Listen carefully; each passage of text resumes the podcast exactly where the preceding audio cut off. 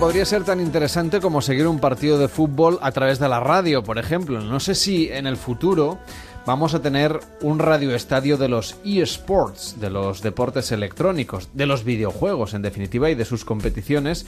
Por eso hemos querido invitar a Dani Martín. ¿Qué tal Dani? ¿Cómo estás? Muy buenas noches. Muy buenas noches, muy bien. Que es periodista experto además en la materia, en el tema de los eSports, de los e-games, de los videojuegos, de todo lo que es la industria del entretenimiento digital. Vamos a ver, como ya existe, por ejemplo, en Movistar, una cadena, un canal de televisión que está dedicado única y exclusivamente a los deportes digitales. ¿Tú crees que esto lo vamos a acabar viendo en los periódicos deportivos, en los programas de radio, en el transistor, por ejemplo, van a acabar hablando de quién ha ganado la liga de... que a lo mejor ya lo hacen y yo no lo sé, pero mm, la liga de, ¿Cómo se llama? La liga de videojuegos profesional. Correcto. Mira, yo te voy a responder con una cita. Según Ángel Echevarren, director de la sección gaming de Deloitte, afirma que los eSports superarán en poco tiempo la Super Bowl. Imagínate. ¿En espectadores o en espectáculo de Beyoncé o alguna cosa así? En general. En Pues sí ya supongo son, que no, en sí ya son un supongo- espectáculo. Suponemos que en audiencia en volumen de negocio también. Hmm. Sí, como volumen de negocio seguro, pero como espectáculo mediático lo vamos a tener que ver. Le vamos a preguntar a Aitor Álvarez. ¿Qué tal, Aitor? ¿Cómo estás? Buenas noches. Hola, buenas noches. Que es Project Manager de la Liga de Honor de la Liga de Videojuegos Profesional.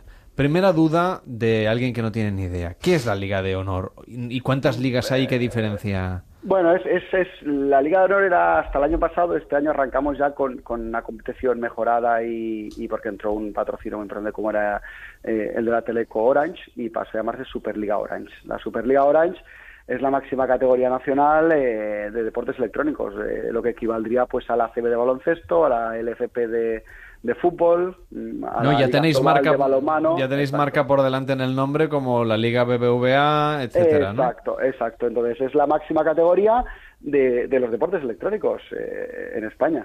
¿Y qué tal estamos a nivel internacional? Si hay mundiales o olimpiadas o cosas de estas. Bueno, habría que diferenciar. Nosotros a, nivel de competición nacional, como Liga Nacional, somos la segunda mejor liga del mundo. Solo nos supera Corea, ¿vale? Eh, sí que es verdad que somos un- una rara avis dentro de todo el sistema, porque mm, es verdad que llevamos varios años eh, invirtiendo y mejorando en que esto fuera así, eh, porque se organiza diferente un poquito las, las competiciones de eSports. eh, hay, un, hay un actor fundamental que no existe en todos los deportes y que la gente tiene que saber, que es, que es lo principal, que es que eh, el fútbol no es de nadie en sí, ¿verdad? Eh, El reglamento, claro. No, el fútbol en sí, el juego. Sí, por eso juego. Claro, no, no es de nadie. Entonces, el, eh, la diferencia con los eSports, cuando hablamos de eSports, es algo muy global, ¿vale?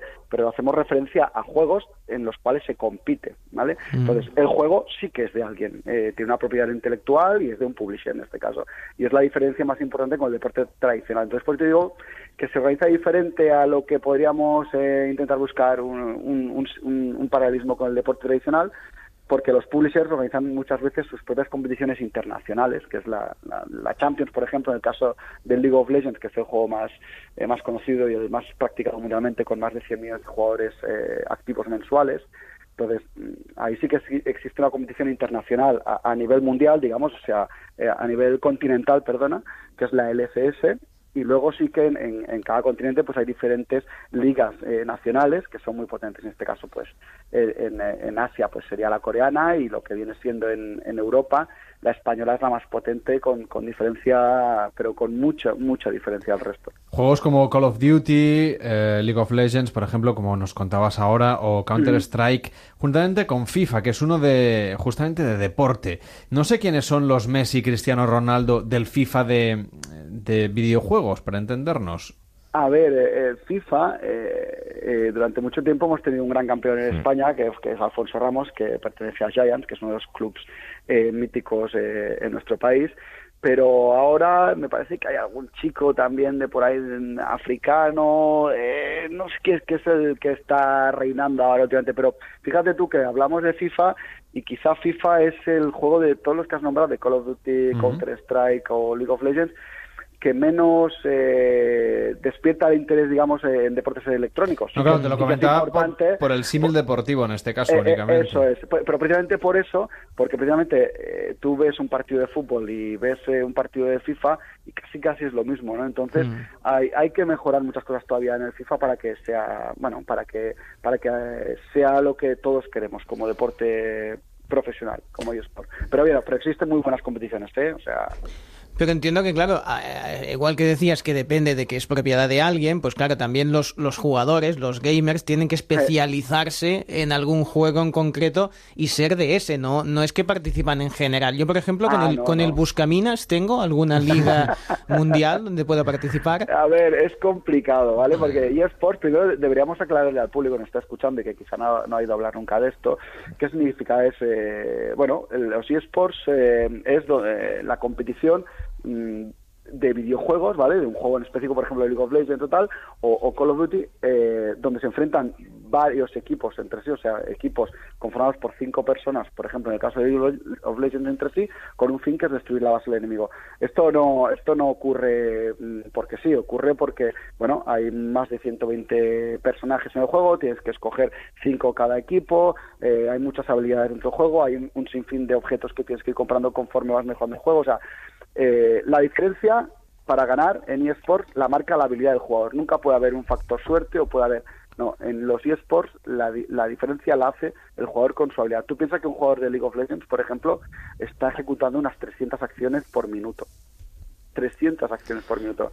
Entonces, esas, eso es por eso se llaman eSports, porque exige mucho el jugador. Y la diferencia la marca la habilidad de cada jugador, no la marca el juego, sino que el que controla el personaje. Y Aitor, para que se hagan un poco a la idea, eh, ¿cómo es la vida, el día a día de un jugador de deporte electrónico, de eSport? Es decir, ¿cualquiera de nosotros puede serlo o simplemente a lo mejor porque tenemos algo de suerte en un juego, tenemos o necesitamos algún tipo de habilidad, entrenamiento, etcétera? ¿Cómo es el día a día un poquito para que Bueno, yo, yo os puedo contar cómo está ahora mismo la situación en España. Como Hmm. te digo, somos una de las mejores ligas y- del mundo y estamos avanzados. Entonces, los clubes se han profesionalizado mucho, con lo cual eh, los jugadores se están profesionalizando, ¿vale?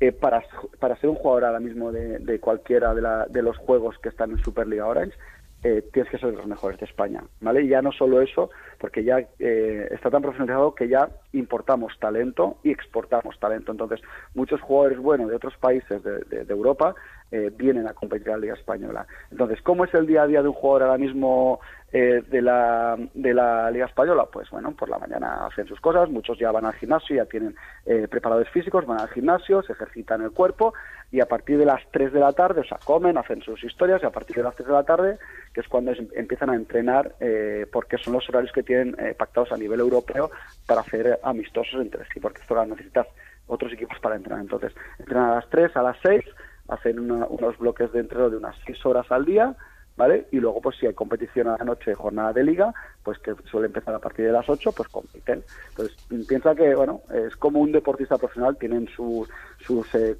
sus analistas, sus fisios, sus psicólogos deportivos, tienen estructuras los clubs eh, preparadas para afrontar, pues bueno, cualquier tipo de situación que derive de- del esfuerzo que requiere eh, ser el mejor o ser de los mejores en esto, como en cualquier deporte. Y también hay concentración, digamos, eh, no pueden ver a la pareja antes del, del partido, Bueno, no pueden eh, encontrarse con los amigos. Es complicado porque normalmente todos estos jugadores eh, no están en su casa, están en un centro de alto rendimiento, una gaming house que se llama, que es como la Ciudad Deportiva del Madrid o como la Masía del Barça, por ejemplo. O sea, viven ahí, eh, en una gaming house. Claro, claro. En Barcelona tenemos, por ejemplo, dos equipos que son Asus Rock Army y, y eh, que tienen pues sus sedes en, en Barcelona y tienen sus jugadores viviendo aquí, como te digo, con, con su organización, etcétera, y luego eh, pues cuando hay evento, pues se desplazan todos juntos y cuando hay vacaciones, pues vuelven a sus casas. Y en Madrid y en otros sitios de España también, en Madrid, hay por ejemplo, house. sí, sí, en Madrid tenemos el equipo, por ejemplo, de G2 Vodafone, que tiene el centro, el centro de Madrid, tenemos a Movistar Riders, que tiene el centro en Madrid,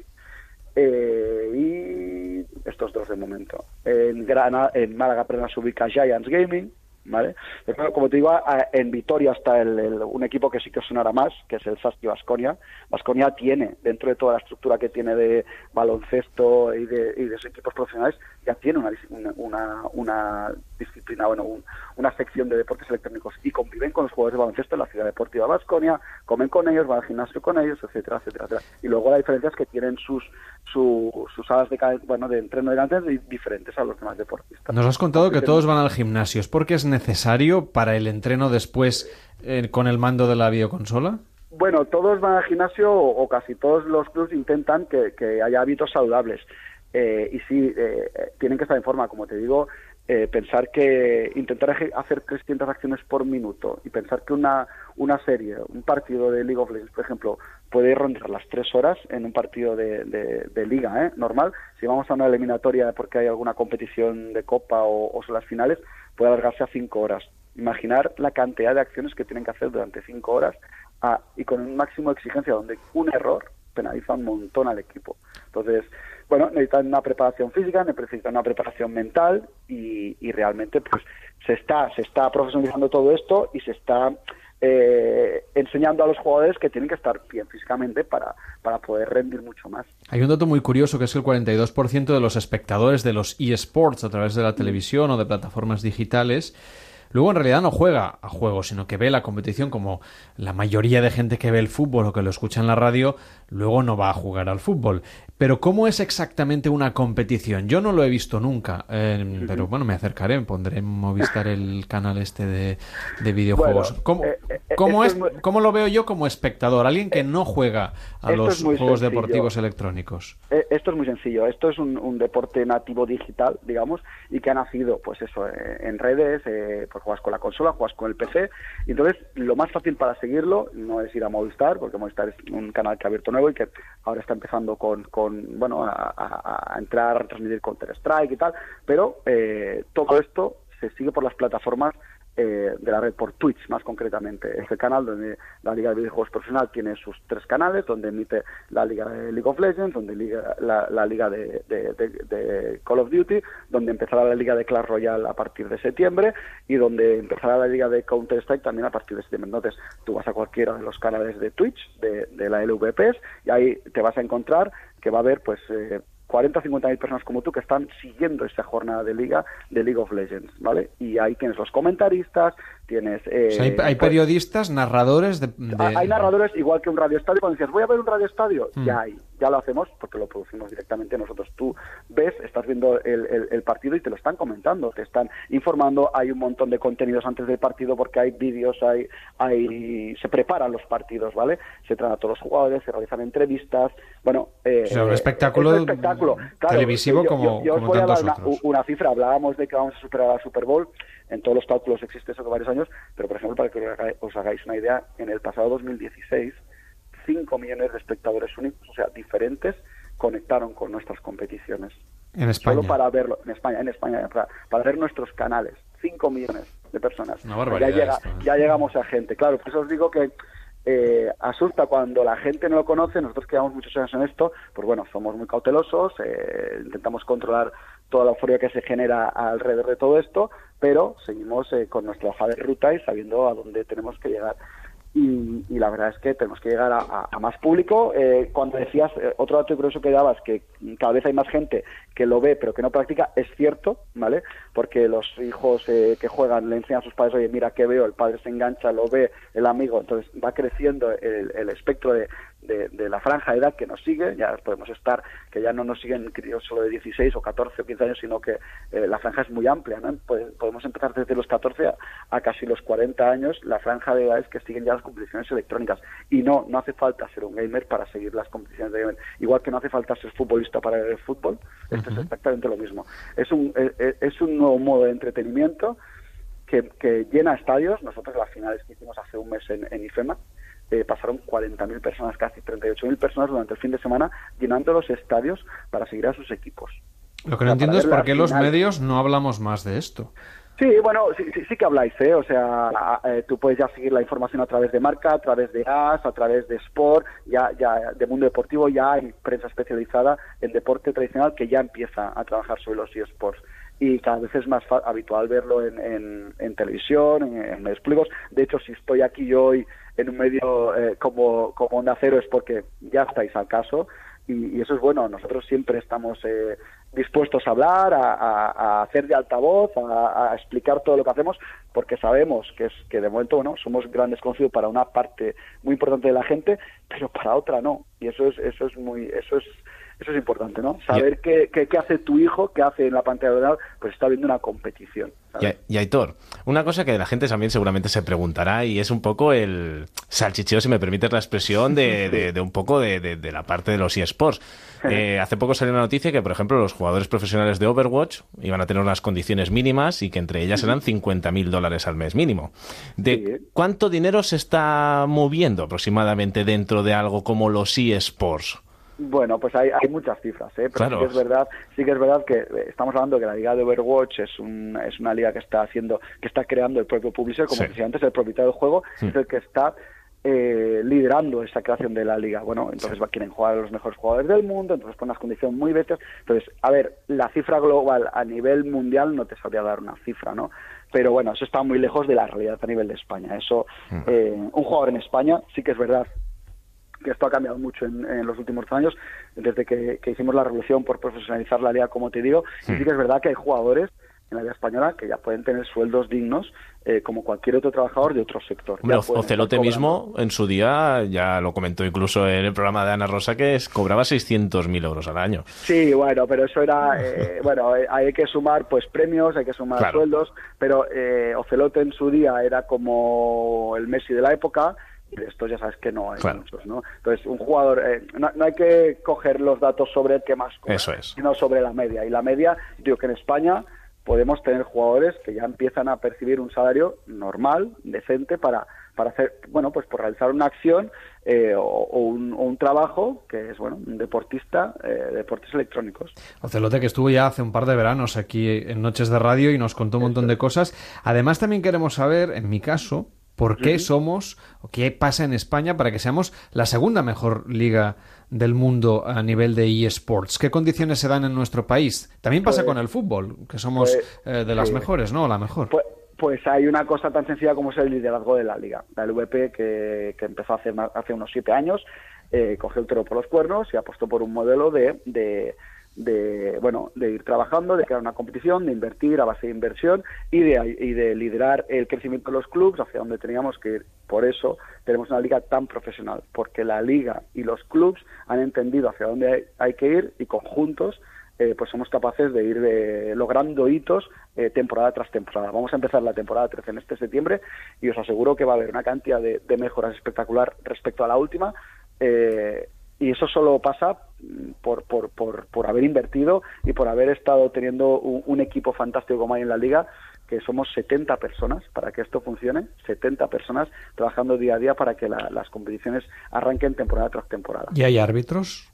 Sí, sí, hay árbitros, hay jueces, hay de todo. O sea, hay de todo. Es verdad que vamos creando, año a año vamos mejorando, intentando pues aplicar todo lo bueno que tiene los deportes y todo lo que nos vamos encontrando que aún no hemos descubierto porque como digo somos pioneros en muchas cosas. Entonces tenemos que ir eh, introduciendo mejoras eh, temporada a temporada, pero sí que es verdad que cuando hay un partido eh, donde los equipos están jugando eh, pues eso, el partido de liga, pues hay un árbitro en nuestras oficinas que está controlando pues los partidos, las, los ordenadores de los jugadores, que no haya cosas raras, etcétera, etcétera, etcétera. Y cuando los partidos son presenciales, con las finales o, cuando hacemos las paradas de liga donde llevamos todo el show a cualquier ciudad de España, pues ahí sí que hay un equipo de cinco o seis árbitros que se van que van estando detrás de los jugadores controlando lo que pasa. ¿Y qué está, ¿y qué está haciendo el, el árbitro ahí? ¿Está mirando que no se insulten, que no se pisen, que...? No, no, porque los jugadores, por ejemplo, cuando están eh, en partido de liga, que es online, ¿vale? Eh, cada uno está en una sala de chat diferente para comunicarse entre ellos, pero está viendo pues que no haya problemas con la línea, que no haya ningún problema con el juego, porque al final eh, están compitiendo en, en un terreno digital, mm. están compitiendo en la red, ¿vale? Entonces, si hubiera cualquier caída de, red, eh, si hubiera cualquier corte, cualquier cosa, pues un árbitro tiene que ver y decidir qué ha pasado y si, bueno, mm, cualquier cosa, no solo eso, que las alineaciones estén bien, que no haya suplementación de identidad, que las IP se, correspondan a quien dice que está jugando, etcétera, etcétera, Bueno, es un mundo totalmente eh, diferente al de los deportes eléctricos porque no están cara a cara ahora en, cuando se compite en online. Cuando, como os digo, cuando se compite en LAN, que es en físico, en las finales o, en cualquier evento que se haga, pues bueno, ahí hay otro otro reglamento, porque sí, ahí sí que puede pasar que se fueran, llegaran a insultar, que pasara cualquier cosa. Entonces, por eso tenemos equipos de árbitros que formamos y trabajamos día a día para que, bueno, también sepan hacer el trabajo con el mejor desempeño posible. Ha sido interesantísimo escuchar todo lo que hay detrás de los eSports, que por lo menos eh, yo creo que una parte importante de la audiencia y también del equipo de este programa, yo tengo que reconocerlo, no, no tenía ni idea de. Bueno, sí sabía las cifras porque aparecen de vez en cuando, incluso en la prensa económica, etcétera, pero no el nivel de detalle que hoy nos ha explicado Aitor Álvarez, que es Project Manager de la antigua Liga de Honor de la Liga de Videojuegos Profesional, que será esta Superliga de Orange que empezará. ¿Qué día de septiembre? Mira, pues eh, a partir de septiembre hay, diferentes, como hay cuatro competiciones diferentes este año, Superligas oficiales, habrá la, de League of Legends, la de Counter-Strike, la de Clash Royale y, Call of Duty. Y a partir de septiembre ya van empezando todas. Yo emplazo a todos los oyentes que tengan curiosidad eh, pues que conecten con Twitch o eh, bueno que nos sigan por redes sociales en Twitter o en Facebook eh, lvps.es y en YouTube tenemos todos los partidos de todas las temporadas, están almacenados en nuestro canal de YouTube, que ahí también la gente, si no lo pueden eh, ver en directo, es eh, video on demand, van al día siguiente porque han estudiado lo que sea, y a las 12, a las 5 de la tarde ven el partido, la emisión en directo del partido eh, del día anterior. O sea que todo está... Pues me voy a ver uno, por lo menos para vivir la experiencia y acercarme a esta realidad. En YouTube, lvp.es, ahí encontráis todo, todos los partidos de todas las competiciones. Pues gracias, Aitor, que vaya muy bien, muy buenas noches. Un abrazo a todos, muchas gracias. Dani Martín, muchísimas gracias, es periodista experto en el mundo del videojuego, que vaya muy bien, muy buenas noches. Muy buenas noches. Participa en Noches de Radio